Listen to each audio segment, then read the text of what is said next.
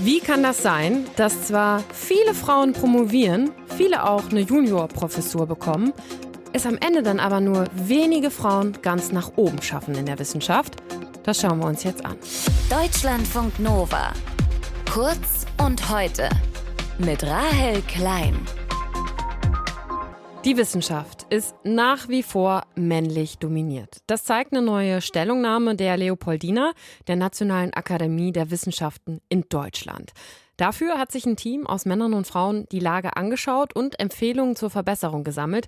Britta Wagner aus den Deutschlandfunk Nova Wissensnachrichten. Gab es in den letzten Jahren denn bei Frauen in der Wissenschaft nicht schon Fortschritte? Ja, die gab es in den letzten 20 Jahren, sagt auch das Leopoldina-Team. Aber die Verbesserungen haben sich zum Teil jetzt wieder verlangsamt und wir sind noch lange nicht bei einer Geschlechterparität im Wissenschaftssystem angekommen. Hast du mal ein paar Beispiele dafür? Ja, einerseits was Positives und was Negatives auch. Also positiv ist, dass bei Promotionen Frauen in den letzten Jahrzehnten aufgeholt haben und heute fast mit den Männern gleichgezogen haben. Die Juniorprofessurstellen sind schon, seit es sie gibt, seit 2002 oft von Frauen besetzt und es gibt auch viele Forschungsgruppenleiterinnen. Mhm. Negativ ist dann aber, auf den höheren Ebenen der Wissenschaft finden sich immer noch wenige Frauen. Wenn man jetzt auf Professuren, also nicht Juniorprofessuren, sondern normale Professuren schaut, sind das häufiger Männer, vor allem die besser bezahlten. Frauen sind auch seltener Chefin von Hochschulen oder von Wissenschaftsorganisationen und auch wichtige Wissenschaftspreise gehen seltener an Forscherinnen als an Forscher. Aber wenn es viele Juniorprofessorinnen zum Beispiel gibt, wo bleiben die Frauen denn dann, ich sag mal, hängen? Das ist tatsächlich nach der Promotion, was ja so die Eintrittskarte für die Wissenschaft ist. Also wenn man den Doktortitel gemacht hat, dann verlassen viel mehr Frauen als Männer das Wissenschaftssystem und das verstärkt sich dann mit jeder Karrierestufe weiter, dass es immer weniger Frauen werden. Beispiel finde ich ganz ausschaulich zum Beispiel die Medizin. Da gibt es bei den Studienanfängern fast zwei Drittel Frauen versus ein Drittel Männer. Das bleibt dann auch so ähnlich bis zur Promotion. Bei der Habilitation der Eintrittskarte zur Professur ist dann plötzlich umgekehrt. Die machen in der Medizin Medizin fast zwei Drittel Männer und nur noch ein Drittel Frauen. Unter den Top-Positionen sind Frauen dann fast alleine.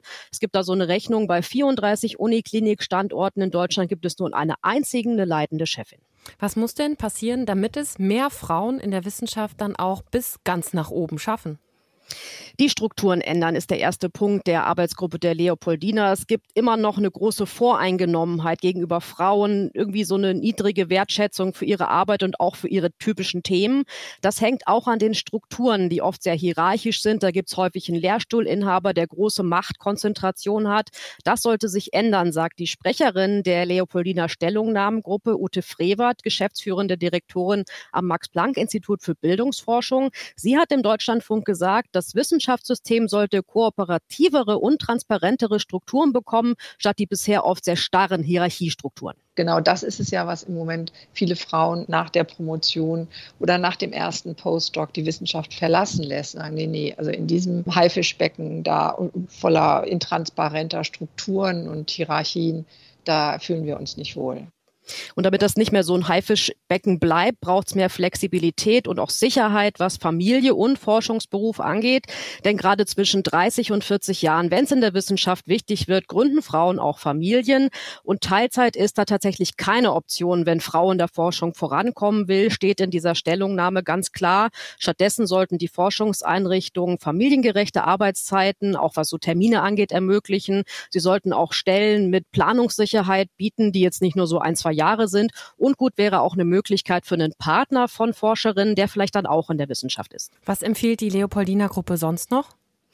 Positive Rollenvorbilder, also einerseits Forscherinnen, die es geschafft haben, sichtbarer machen oder sie auch häufiger für Preise vorzuschlagen und andererseits soll, sollten auch so Rollenvorbilder von Partnerschaften gefördert werden, in denen sich tatsächlich beide Teile um Kinder kümmern und um die Karriere.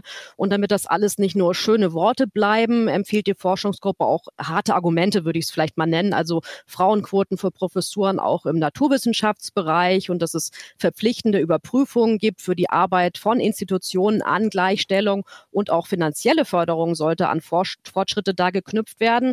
Und was ich auch ganz spannend fand, ist, dass Forscherinnen bei der Arbeit in Kommissionen oder Gremien entlastet werden. Denn so als Minderheit, die einzige Frau in der Runde, sitzen die dann auch oft in so Ausschüssen und machen Arbeit, um den Forschungsladen zusammenzuhalten, was man ja eigentlich auch so eine Art Care-Arbeit nennen kann. Wie in der Familie wird diese Care-Arbeit aber auch in der Forschung nicht so stark wertgeschätzt und dafür ist dann die Empfehlung, die Frauen sollten dann Ausgleich bekommen, zum Beispiel vielleicht weniger Lehrstunden geben müssen. Frauen bleiben auf einem Karriereweg in der Wissenschaft oft nach der Promotion hängen. Woran das liegt und wie sich das ändern ließe, das hat eine Gruppe der Leopoldine Akademie in ihrer Stellungnahme zusammengefasst, die jetzt erschienen ist. Britta Wagner aus unseren Deutschlandfunk Nova Wissensnachrichten hatte die Details. Dank dir, Britta. Deutschlandfunk Nova. Kurz und heute.